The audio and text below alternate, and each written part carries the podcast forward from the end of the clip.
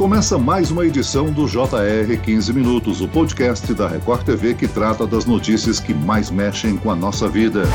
O número de acidentes em rodovias federais caiu em 2020, mas o de pessoas que morreram se manteve em comparação com 2019. Foram 14 por dia, cerca de 5 mil vidas perdidas no período. Isso indica um aumento na imprudência.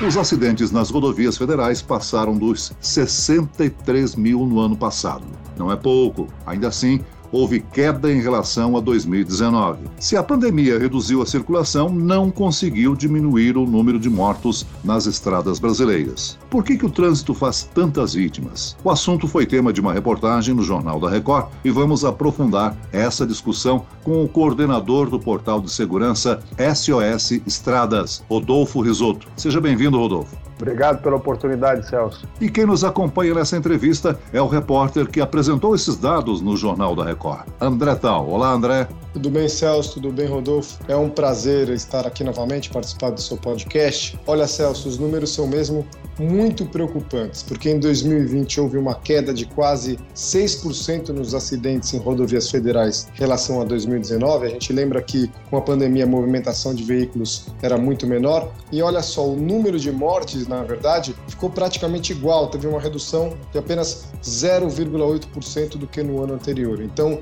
foram menos acidentes, mas os acidentes foram mais letais. A gente falou sobre isso ontem no Jornal da Record. A pandemia tem muito a ver com esses números, mas o que surpreende são essas estatísticas de mortes, né, Rodolfo? É, na realidade, nós tivemos um aumento do número de acidentes de mortos e de feridos, considerando a queda do tráfego nas rodovias. Se a gente analisar de que os próprios índices da Associação Brasileira das Concessionárias de Rodovias indicam uma queda de 15% do movimento das estradas ao longo de 2020, quando a gente tem uma queda de 5% dos acidentes, eh, se a gente comparar em relação ao tráfego, nós tivemos um aumento do número de acidentes. O número de mortos é assustador e ele é fruto principalmente da falta de fiscalização de velocidade em particular nas rodovias federais, que já vem ocorrendo desde 2019, quando houve uma mudança de política do governo. Até março de 2019, o governo estava fiscalizando as rodovias normalmente, como fazia nos outros anos, e nós tínhamos uma redução é, de acidentes mortos e feridos substancial, inclusive no primeiro trimestre. Mas a partir de abril veio a política do desligamento dos radares fixos e, posteriormente, da retirada dos radares portáteis dos policiais rodoviários, ou seja, seja, inviabilizando a fiscalização de excesso de velocidade dos policiais rodoviários do dia 16 de agosto de 2019 até o dia 23 de dezembro, quando por decisão judicial eles voltaram a utilizar o equipamento. Em 2020, essa fiscalização ficou muito menor do que nos anos anteriores. Mas para que as pessoas tenham uma ideia, em 2018, quando nós tivemos 2 milhões e 300 mil multas aplicadas em rodovias federais por excesso de velocidade, isso representava, na prática, duas multas por hora para cada mil quilômetros de rodovia. Então há um mito com relação à indústria da multa. O que nós temos é uma fábrica de infratores. Isso não quer dizer que não existam casos eventuais de abuso, mas a política está totalmente equivocada e ela tem um agravante. É até curiosa a data. Dia 1 de novembro entrou em vigor a resolução 798 do CONTRAN, que determina que as autoridades têm que informar não só a localização dos radares fixos, isso é normal, está no Waze, está no Google Maps, está nos sites dos governos, das autoridades em geral geral. Mas também aonde tem a fiscalização do radar portátil, ou seja, aquela que pode surpreender o infrator. Hoje você precisa indicar aonde está. Por isso que 95% das rodovias federais hoje não tem nenhuma fiscalização de velocidade, você tem limite. Essa determinação do CONTRAN, ela exige que os radares fiquem visíveis e ajuda a educar o motorista ou estimula os motoristas a cometerem infrações? É, na realidade, ela contraria tudo aquilo que se aplica no mundo moderno com relação à velocidade. Inclusive, o próprio governo teve representantes participando da Conferência de Estocolmo em fevereiro de 2020, que discutia a próxima década de redução de acidentes, e uma das metas é reduzir a metade os abusos de velocidade. E aí, como é que se faz lá fora? Vou dar um exemplo simples: a Espanha. A Espanha tem radares naturalmente fixos, tem os radares estáticos e portáteis escondidos que você passa por eles não vê. Tem inclusive um sistema que eles chamam de radar em cascada, ou em cascata, que é eles colocam os equipamentos fixos visíveis e depois eles se escondem mais à frente. Então o motorista reduz a velocidade ali, quando ele acelera mais à frente, ele é flagrado porque tem policiais no meio do mato com radar pegando. E mais, fiscalização aérea. A DGT, ela tem helicópteros em que você pensa pela imagem que eles vão atirar um míssil no carro, não, eles estão multando velocidade. Então o que nós estamos fazendo aqui é beneficiando os infratores. Tanto que nós temos uma proposta que nós vamos apresentar de uma nova placa de trânsito, que é trecho sem controle de velocidade, sem fiscalização de velocidade. Por quê? Nós tivemos um acidente gravíssimo com uma BMW, o motorista estava a 240 por hora, postaram as imagens dele andando a 240 por hora nas mídias sociais. Mais à frente ele veio a colidir com um carro onde tinha um senhor, a senhora e a esposa dele e a mãe, matou esse senhor de 60 e poucos anos, a mãe de 85, a esposa sobreviveu o pessoal da BMW não sofreu absolutamente nada e essas pessoas morreram porque elas estavam dentro do limite de, da rodovia. Elas foram surpreendidas por um bólido a 240 por hora.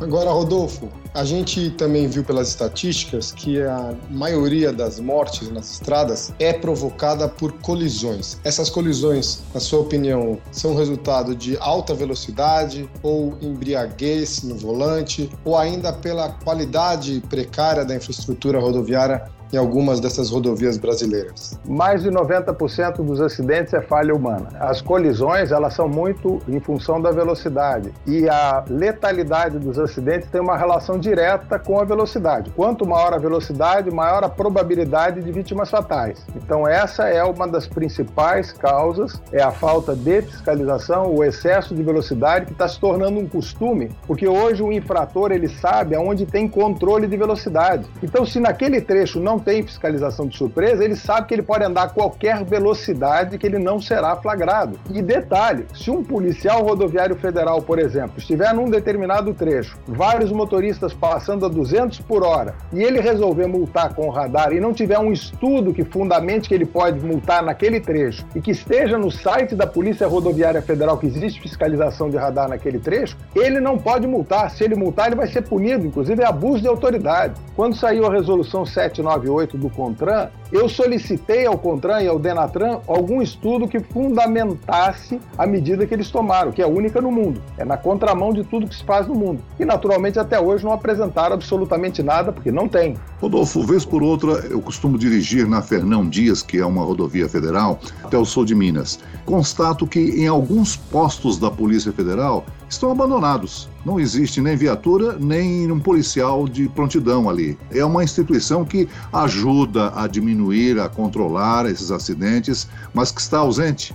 Bom, está ausente por determinação da direção da Polícia Rodoviária Federal atual. Ela, inclusive, está fechando os pontos, apesar de estarem aumentando o efetivo. Eles estão dizendo que os policiais vão ter que ficar em ronda permanente dentro dos veículos, ou seja, eles não vão ter uma base para poder atender muitas vezes o próprio usuário, para ser facilmente localizável. Como é que você localiza o policial em circulação? Então, você tem o posto da polícia, que é uma base, é a história da Polícia Rodoviária Federal. Se a gente pegar os helicópteros da Polícia Rodoviária Federal, eu sou soube agora que eles estão todos centralizados em Brasília. Ocorreu um acidente no Paraná agora, há um mês atrás, em que o ônibus tombou. A polícia rodoviária era responsável pela rodovia que era a BR-376 e ao contrário de outros acidentes que era o helicóptero da Polícia Rodoviária Federal que ia para ajudar no atendimento às vítimas, teve que ir um helicóptero do governo do estado do Paraná. Você tem informação por que essa centralização de helicópteros em Brasília? Eu não tenho informação de por que estão fazendo isso, que é, estão reduzindo o custo, naturalmente, fechando hangares, tem essas razões, mas o deslocamento desses helicópteros para atender os acidentes demora muito mais tempo e o tempo no atendimento é fundamental para a sobrevivência das vítimas. O que a gente percebe é que estão utilizando a Polícia Rodoviária Federal para combater o tráfego de entorpecentes, o que eu acho muito positivo, mas abandonando a atividade de origem da polícia, que é uma polícia de trânsito. Inclusive saiu publicado no Diário Oficial esses dias que o DENIT estaria criando praticamente como se fosse uma guarda de trânsito então nós estamos a, a caminho da extinção da Polícia Rodoviária Federal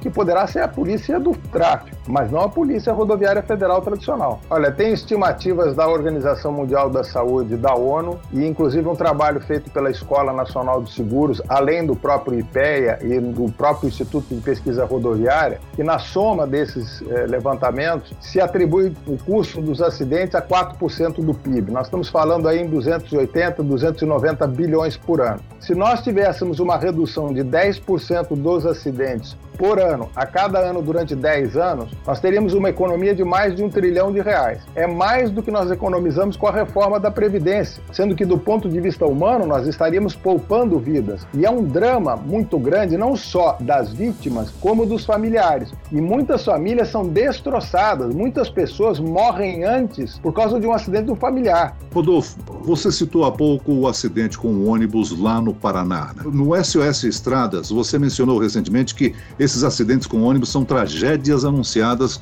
e que nós precisamos aprender com eles para salvar mais vidas. O que é que nós precisamos fazer? Esse é o grande problema. Nós não aprendemos com as tragédias, né? Então, vamos analisar o caso deste acidente que é igual a tantos outros. Um ônibus vai sair do Pará para ir para Santa Catarina. Uma viagem é, que pode chegar a durar 60 horas, 70 horas. São dias de viagem, com dois motoristas a bordo. E eles vão dormir aonde? Nesse trajeto? Dentro do ônibus, no veículo em movimento. A lei, inclusive, permite isso. Isso não é descanso. O passageiro está preocupado em comprar passagem barata, ele está preocupado em colocar no bagageiro uma quantidade muito maior do que a lei permite em outros ônibus. Então já é um ônibus que, teoricamente, não está operando regularmente. Aliás, nesse caso, não estava. Né? Dizia que era viagem de turismo e não era. Quase que uma linha regular concorrente ao transporte tradicional. Eles andavam em excesso de velocidade, como vários passageiros anunciaram. Por quê? Porque eles sabem os trechos que não tem fiscalização. Provavelmente com excesso de peso. Teve inclusive um que pegou fogo porque tinha uma motocicleta com combustível. Aquele que caiu há dois meses atrás ah, na BR-381 em Minas Gerais. Esse excesso de peso que também não é controlado, a falta de fiscalização.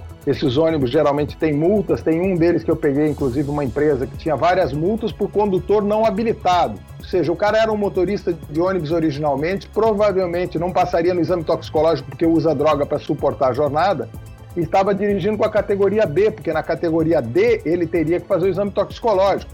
Aí você tem o excesso de velocidade, você tem um ônibus de dois andares e três eixos, com uma probabilidade de tombamento muito grande, que acabou acontecendo. Então você tem todos os ingredientes e no final nós vamos chamar de acidente. E depois que nós noticiarmos esse caso durante alguns dias, ele será esquecido e nós teremos as manchetes dos próximos. Mas o aprendizado nós não temos. Rodolfo, a gente pode também colocar nessa conta da imprudência a questão do cinto de segurança, que já é uma questão das próprias vítimas, não?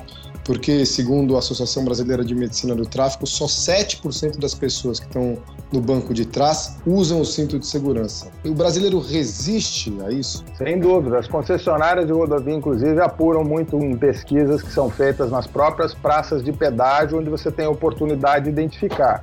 Rodolfo, só para encerrar o nosso bate-papo, uma característica do nosso país é o excesso de transporte rodoviário feito por caminhões. Não temos transporte ferroviário no país, né? Isso compromete também a, a qualidade das nossas rodovias, não? Compromete pela falta de fiscalização, por exemplo, do peso, né? Nós temos o excesso de peso é, e não tem fiscalização, nós não temos balança praticamente no país. Agora, o Brasil é mais ou menos como os Estados Unidos, vai continuar tendo uma participação importante do transporte transporte rodoviário e evidente que outros modais é, devem ser utilizados. Uma coisa que eu destacaria que foi muito positivo no, com relação aos acidentes envolvendo motoristas é, profissionais, particularmente de caminhão, foi o exame toxicológico de larga janela. Esse exame permitiu detectar o usuário regular de drogas, porque ele pega quem usa regularmente nos últimos 90 dias. E aí houve uma redução substancial de acidentes com caminhões e com ônibus, porque os motoristas passaram a evitar de usar a droga porque não conseguiriam renovar renovar a carteira ou porque não conseguiriam até mesmo um emprego, já que o exame é exigido também na admissão. Se o famoso rebite entra como droga também, Rodolfo? O rebite hoje é insignificante, 70%. Se você pegar, aliás, é uma pauta interessantíssima. Se você pegar o resultado dos exames toxicológicos feitos no Brasil com milhões de condutores, você vai ter é, 70% é cocaína E para dar uma diferença, a gente tem a Operação Lei Seca, né? Os dados do Denatran mostram que em 2019 nós pegamos 294 condutores de van, ônibus, dirigindo sob efeito de droga em todas as operações de lei seca, urbanas e rodoviárias. O exame toxicológico pegou 23 mil, 88 vezes mais, porque ele pega exatamente o comportamento, o usuário regular. Então, usar tecnologia para poder combater os acidentes e até desestimular o uso de drogas é uma arma poderosa para a sociedade. Muito bem, nós chegamos ao fim desta edição do 15 Minutos. Agradeço a participação do coordenador do portal de segurança SOS Estradas, Rodolfo Risotto. Obrigado, Rodolfo. Obrigado, Celso. Obrigado pela oportunidade e por vocês darem espaço a esse tema. E agradeço também a presença do repórter da Record TV, André Dal. André. Obrigado, Celso. Obrigado, Rodolfo. Obrigado pela oportunidade. Esse podcast contou com a produção de Homero Augusto e dos estagiários David Bezerra e Larissa Silva. Coordenação de conteúdo Camila Moraes e Luciana Bergamo. Sonoplastia de Pedro Angeli. E eu, Celso Freitas, te aguardo no próximo episódio. Até amanhã.